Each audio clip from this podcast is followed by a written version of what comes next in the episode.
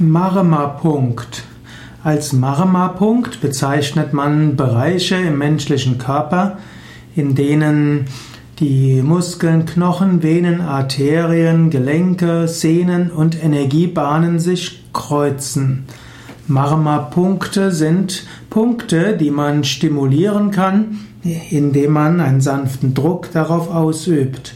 In den Ayurveda-Schriften wird von 108 Marma-Punkten gesprochen und in einer typischen Ayurveda-Marma-Massage stimuliert man diese 108 Punkte. Die Marma-Punkte stellen wichtige Energiezentren dar und beeinflussen die inneren Organe.